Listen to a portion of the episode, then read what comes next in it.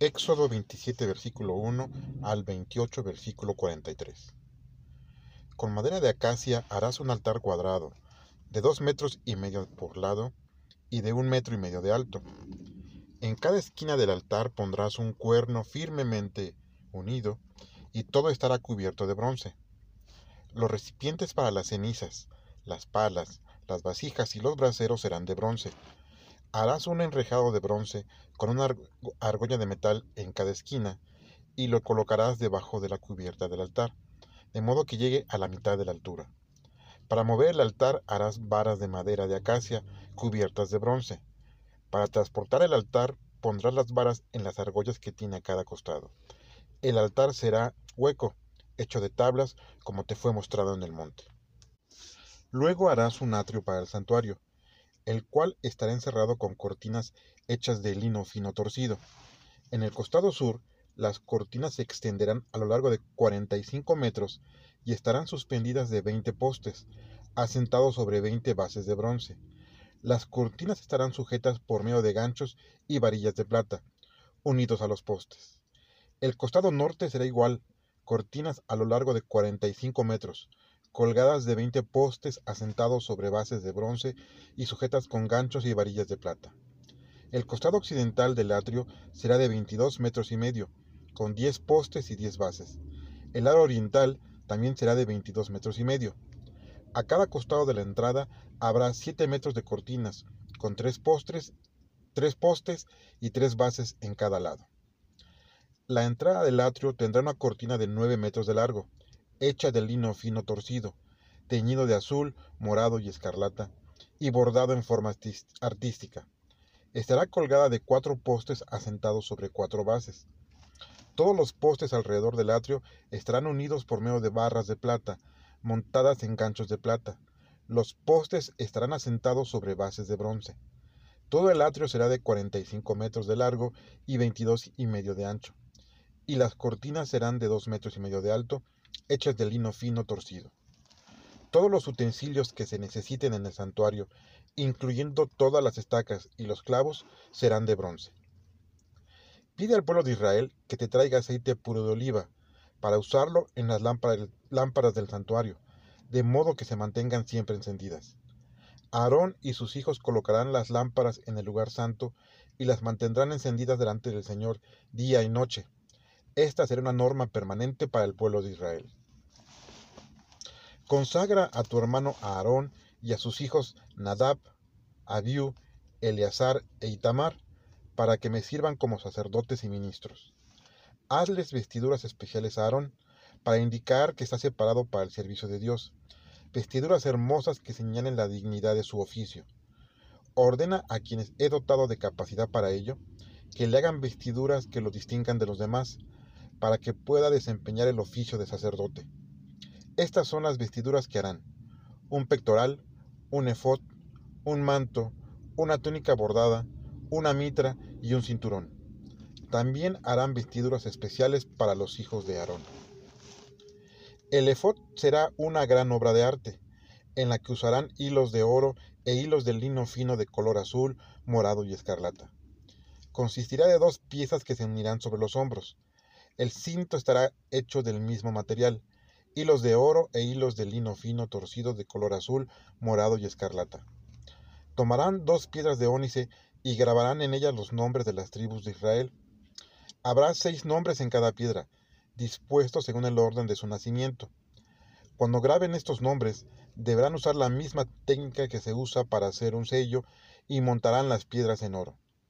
Deberán montar las dos piedras sobre los las sombreras del efod como piedras de recuerdo para Israel. Aarón llevará sus piedras delante del Señor como un recuerdo constante. Harán dos cadenas de oro puro, trenzadas en forma de cordón, las cuales se unirán con enlaces de oro sobre las sombreras del efod. Luego, con gran esmero, harán el pectoral para que sea usado para impartir justicia. Usa hilos de oro y de lino fino, torcido de color azul, morado y escarlata como en el efod. Serán cuatro y estarán hechos de dos pedazos de tela que formarán una bolsa de 20 centímetros de lado. Pondrás cuatro hileras de piedras. En la primera hilera habrá un rubí, un topacio y una esmeralda. En la segunda hilera, una turquesa, un zafiro y un diamante. En la tercera, un jacinto, un ágata y una amatista. En la cuarta, un berilo, un ónice y un jaspe. Todas estarán engarzadas en oro. Cada piedra representará una tribu de Israel y el nombre de cada tribu será grabado en cada piedra como un sello. Unirás la parte superior del pectoral al efod por medio de dos cordones trenzados de oro puro. Un cabo de cada cordón estará atado a un anillo de oro colocado en la parte superior del pectoral. Los otros extremos de los dos cordones serán atados a la parte delantera de los engastes de las piedras de ónice que estarán sobre las sombreras del efod. Harás dos anillos de oro y los colocarás en las partes interiores e inferiores del pectoral. Además, harás dos anillos de oro para fijarlos en la parte delantera de las dos sombreras del efod, a la altura del cinto. Fijarás la parte inferior del pectoral a los anillos del efod por medio de cintas azules. Esto evitará que el pectoral se separe del efod. De esta manera, Aarón llevará los nombres de las tribus de Israel en el pectoral, sobre su corazón, cuando entre al lugar santo. Así el Señor lo recordará continuamente. Dentro del pectoral pondrás el urín y el tumín, para que Aarón los lleve juntos a su, junto a su corazón cuando entre en la presencia del Señor. De esta manera llevará siempre junto a su corazón el urín y el tumín que les servirá para impartir justicia. El manto del efod será hecho con tela de color morado, con una abertura para la cabeza. Tendrá un borde tejido alrededor de la abertura, como refuerzo. Será como el que se hace en el cuello de un chaleco para que no se rompa fácilmente. El borde inferior del efod estará bordado con granadas de color azul, morado y escarlata, que se alternarán con campanillas de oro. Aarón usará el efod siempre que entre a servir delante del Señor. Las campanillas sonarán cada vez que él entre y salga de la presencia del Señor en el lugar santo, para que no muera. Además, harás una lámina de oro puro y grabarás en ella, dedicado al Señor, como se hace con un sello. Esta lámina estará atada con una cinta morada a la parte delantera de la mitra. Aarón la llevará siempre sobre la frente, para que el Señor acepte las ofrendas de los israelitas, pues Él cargará con los pecados que el pueblo cometa al presentar sus ofrendas. Así el Señor les perdonará y aceptará sus ofrendas. Tejerás la túnica de Aarón de lino fino, y también del mismo lino harás la mitra y un cinto bordado. Para los hijos de Aarón harás túnicas, cintos y mitras que les den un aspecto honorable y respetable. Le pondrás a Aarón y a sus hijos estas vestiduras, y luego los dedicarás al ministerio, ungiéndolos en la cabeza con aceite de oliva y santificándolos como sacerdotes y ministros míos. También les harás calzoncillos de lino que usarán debajo de la túnica pegados a su cuerpo, que les lleguen desde la cadera hasta las rodillas. Aarón y sus hijos los usarán cada vez que entren en el santuario, al altar del lugar santo, para que no incurran en falta y por esto mueran. Esta es una ordenanza permanente para Aarón y sus hijos. Salmo 20, versículos 1 al 5. Que el Señor esté contigo en el día de tu tribulación. Que el Dios Israel te libre de todo mal. Que desde su santuario te envíe ayuda. Que desde Jerusalén te fortalezca. Que recuerde con agrado lo que le has brindado, tus sacrificios y ofrendas quemadas. Que Él te conceda lo que tu corazón anhela y haga realidad todos tus planes que haya griterío de júbilo cuando sepamos la noticia de tu victoria, que se agiten las, banderas en alabanza a Dios por todo lo hecho en favor tuyo, que Él responda a todas tus plegarias. Proverbios 7, versículos 1 al 5. Hijo mío, obedece mis palabras y atesora mis mandamientos. Obedece mis mandamientos y vivirás. Cuida mis enseñanzas como la niña de tus ojos. Átalos a tus dedos, grábalos en lo profundo de tu corazón Ama la sabiduría como a una hermana y a la inteligencia como a un pariente tuyo. Ellas te librarán de la mujer infiel y de la adúltera y de sus palabras seductoras. Mateo 24, versículos 36 al 51. Ahora bien, nadie, ni siquiera los ángeles, saben el día ni la hora del fin. Solo el Padre lo sabe. Este mundo incrédulo continuará entregado a sus banquetes y fiestas de bodas hasta el día de mi venida, y le va a pasar lo mismo que a la gente que no quiso creer a Noé, hasta que fue demasiado tarde y el diluvio la arrastró. Cuando yo venga, dos hombres estarán trabajando juntos en el campo. Uno será llevado y el otro dejado. Dos mujeres estarán realizando sus quehaceres hogareños. Una será tomada y la otra dejada. Por lo tanto, deben estar listos, porque no saben cuándo vendrá el Señor.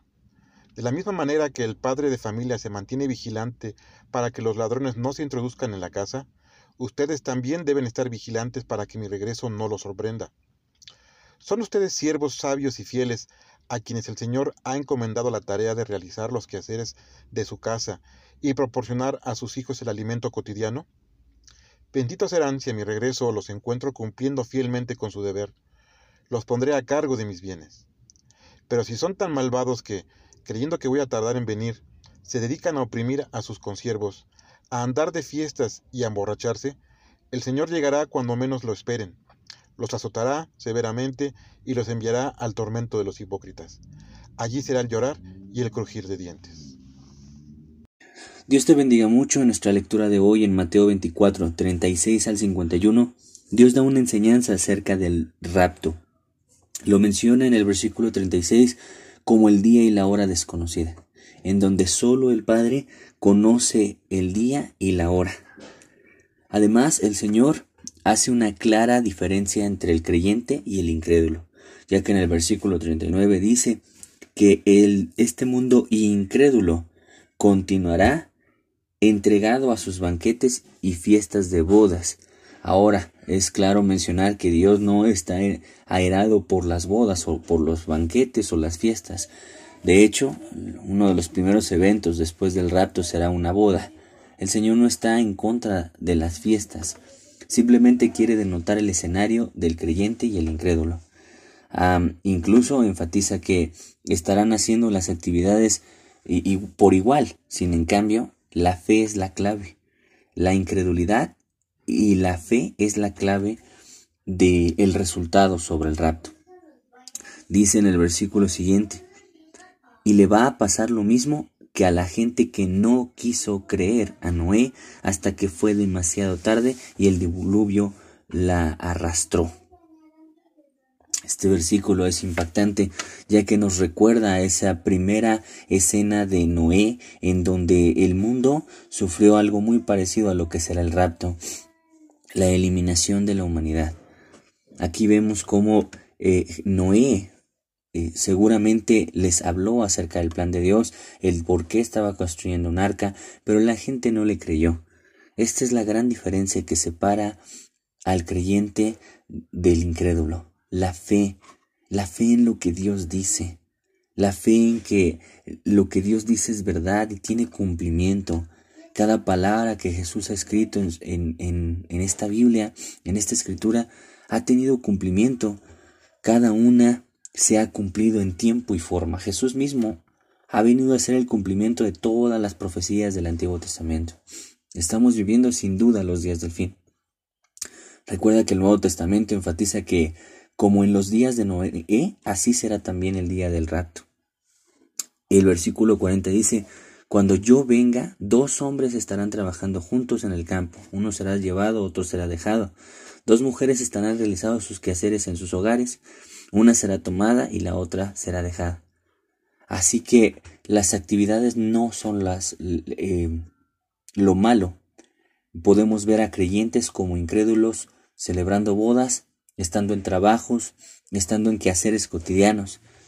Lo, lo que hace la, la marca diferente es la fe, la fe en Dios, la fe en su palabra, la fe total, no fe relativa, no fe a mi manera, no fe a mi modo, la fe total en lo que dice como lo dice la Biblia. El versículo siguiente dice, por tanto, deben estar listos. Nosotros tenemos que, que prepararnos, tener una conciencia de arrebato, tener una conciencia de que el Señor viene pronto. Nuestro lenguaje, nuestras actitudes, prioridades, debe de enfatizar de que el Señor ya no tarda. Efectivamente, estamos como en los días de Noé. En los días de Noé había una maldad pronunciada, evidente. El diluvio vino porque la, la maldad del hombre había subido a la presencia del Señor y hoy vemos una maldad constante, una maldad incrementándose de maneras inhumanas, de maneras increíbles, arrasadoras. Deben estar listos. Dice de la misma manera, y aquí dice cómo debes estar listo. Te da la manera. Esta es la manera en la que debes estar listo. Como un padre de familia se mantiene vigilante que los ladrones no entren a la casa. Así tenemos que estar, vigilando, vigilando nuestra casa. Nosotros como sociedad tratamos de, cuidar nuestro hogar, algunos depende de la zona, algunos ponen protecciones de, de herrería, algunos cámaras de acuerdo a sus recursos, pero siempre conscientes de que puede meterse un ladrón a mi casa con el objetivo de robar los valores. Precisamente eso es lo que este mundo ha perdido, valores. Hoy a lo malo le llaman bueno y a lo bueno le llaman malo. Lo malo es cuestión de aplausos y lo bueno es cuestión de burlas. Vivimos en una sociedad que ha perdido los valores y los padres de familia no estamos cuidando si los ladrones entran. Por eso el Señor nos dice, estén vigilantes. ¿Son ustedes siervos sabios y fieles? dice el versículo 45 a quienes el Señor ha encomendado la tarea de realizar los quehaceres de su casa y proporcionar a sus hijos alimento cotidiano. Benditos serán si a mi regreso los encuentro cumpliendo fielmente su deber. No se nos olvide que el Señor nos rescató con un objetivo. No nos rescató para coleccionarnos, no nos rescató eh, para aumentar eh, sus iglesias, nos rescató para usarnos. Nos rescató para ser después nosotros los que vayamos y hagamos discípulos a todas las naciones. No se nos olvide que esa es la tarea de la iglesia. La iglesia no tiene como objetivo afamarse a sí misma, ser introspectiva, solo mirar hacia, hacia sus necesidades y hacia sí mismo. Recuerdo que nuestro objetivo primordial es llevar el Evangelio a toda criatura. Debemos cumplirlo, amada iglesia, busca las maneras, Estoy seguro que si oras al Señor, Él no te va a negar eh, la manera en la que tú puedes alcanzar a tus primos, a tus vecinos, a tus amigos, enviándoles una prédica, un sermón, alguno de estos devocionales que el Señor te, te, te hable. Estoy muy seguro que la palabra de Dios penetra donde nadie más puede penetrar. Es un arma poderosa, una espada de doble fino que penetra hasta partir el alma, las coyunturas, los tuétanos. Así es de que no dudes de la poderosa palabra que puede llegar a donde nadie más.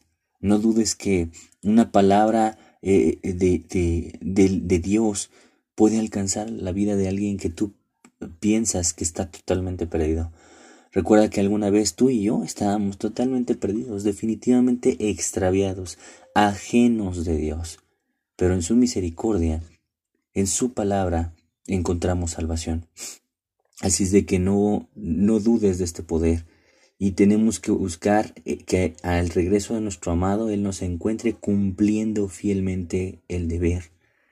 Los pondré a cargo de mis bienes, dice el Señor, y en el versículo 48, pero si son tan malvados que creyendo que voy a tardar en venir, la maldad de en este versículo consiste en pensar que va a tardar en venir. El Señor no tarda. Él ya no tarda. Y si nosotros tenemos maldad en nuestro corazón, esta se va a manifestar en, en algún sentir de nuestro ser que piensa que Dios tarda todavía. Todavía queda mucho tiempo, todavía puedo estar totalmente invertido en los banquetes, en las fiestas, en el trabajo, en los quehaceres de, cotidianos. Recuerda que puedes estar haciendo eso sin dejar de hacer lo otro. Podemos encontrar la manera de vivir la fe cristiana en medio de toda atmósfera. Un hombre acusado por su secretaria eh, de violencia sexual le dijo, es, usted dice que conoce a Dios y me hizo esto. Y el hombre de negocios le contestó, no metas a Dios en esto. Dios es aparte. Cuando nosotros sacamos a Dios, excluimos a Dios de los negocios, de la vida cotidiana, de las fiestas, cuando excluimos a Dios de la escuela, cuando excluimos a Dios del trabajo, del quehacer, estamos haciéndolo a un lado, pero en realidad nosotros somos los que nos estamos alejando de Él de una manera eh, peligrosa. Nosotros podemos vivir el cristianismo cualquiera sea la esfera. Es más, debemos vivir el cristianismo en los negocios, en las escuelas, en los deportes, en toda esfera de la vida social. Por eso el Señor enfatiza que alguien estaba haciendo banquetes, otros estaban casando, otros estaban trabajando, otros estaban haciendo qué hacer. Pero aquí el problema no eran las actividades, sino aquí era el creyente y el incrédulo. La fe como el factor determinante de esta escena. Los dice el versículo 50, el Señor llegará cuando menos lo esperen, los azotará severamente y los eh, enviará al tormento de los hipócritas. A mí me parece fuertísimo la conclusión en este versículo 51. El tormento de los hipócritas. El tormento de los hipócritas. Creo que la hipocresía es una evidencia de carnalidad, es una evidencia de incredulidad. No puede haber creyentes hipócritas. Sencillamente si algo Jesucristo siempre señaló, evidenció en los fariseos y en los escribas y en todos aquellos hombres religiosísimos, fue la falsedad. La falsedad consiste en, em, en mostrar o en tratar de mostrar exteriormente santidad, espiritualidad, cuando nuestra realidad, nuestra práctica, nuestro día a día simplemente gritan que no hay fe, no hay santidad, no hay realidad en cuanto a nuestro encuentro con Dios. Dios debe de ser el pensamiento más latente. Dios debe de ser la persona más presente. Dios debe de ser no solamente un pensamiento constante, una presencia reconocida en tu entorno, Dios debe de estar en el centro de tu vida de manera real, no solamente persinándonos, eh, eh, no solamente haciendo oraciones flacas, Dios desea una realidad en la vida del creyente. Eso nos separará totalmente de la hipocresía. Allí será, dice, el llorar y el crujir de dientes. El Señor no tarda, amada iglesia. No vale la pena. No vale la pena ningún pleito, ningún bien, ninguna riqueza. No vale la pena. No vale la pena desgastarse en algo que tiene tanta trivialidad, tan, tan efímero, tan material, tan finito. Vale la pena que el día de hoy nos acerquemos a Dios a través de su Biblia, que no erra el camino, y, y, nos, y busquemos al Señor. Iglesia, hay muchos altares, muchos altares en donde podemos participar y conocer más a Dios y, y darlo a conocer, porque eso debe de ser el conjunto poderoso de la vida del creyente. Conocerlo y darlo a conocer. Si lo estás conociendo, qué bueno, qué bueno que leas la Biblia, qué bueno que escuches estos audios, qué bueno que, que estás escuchando este, los audiolibros que estamos haciendo en el reto de los hombres y todos los otros materiales que existen en, en, en PIB y fuera de PIB. Qué bueno, pero no se te olvide la gran tarea. Tenemos un deber que hacer, porque nuestro Señor ya no tarda y quiere ver a nosotros los siervos cumpliendo la tarea encomendada. Y esa tarea no debe de diluirse ni de olvidarse de nosotros como iglesia. Nuestra tarea no solamente es congregarnos, y, hacer servicios y cultos. No es esa la tarea del cristiano. La tarea del creyente es esperar a Dios en fe, pero también publicándolo como Noé. Noé no solamente estaba haciendo el barco, sino que también lo estaba publicando, pero la gente no le creía. Te vas a enfrentar a incredulidad, pero Dios no te, no te dio la tarea de convencerlos, no te dio la tarea de, de, llevarlos a ese convencimiento. Recuerda que el convencimiento viene del Espíritu Santo, pero sí nos va a demandar si hablamos o no hablamos. No utilicemos nuestro Facebook ni nuestras redes sociales para invadirlas de material eh, inapropiado, inútil, infructuoso. Utilicemos nuestras redes sociales hoy que tienen tanto alcance para llevar el Evangelio. Un versículo poderoso puede penetrar el alma de una persona que está en, las tinieblas, en la suciedad. Así es de que no dudes que el Señor puede usarte a ti. Hoy mismo decídete por buscar una forma eh, creativa, una forma dinámica, una forma incluso sencilla o simple, pero no dejes de compartir a Cristo. Dios te bendiga mucho.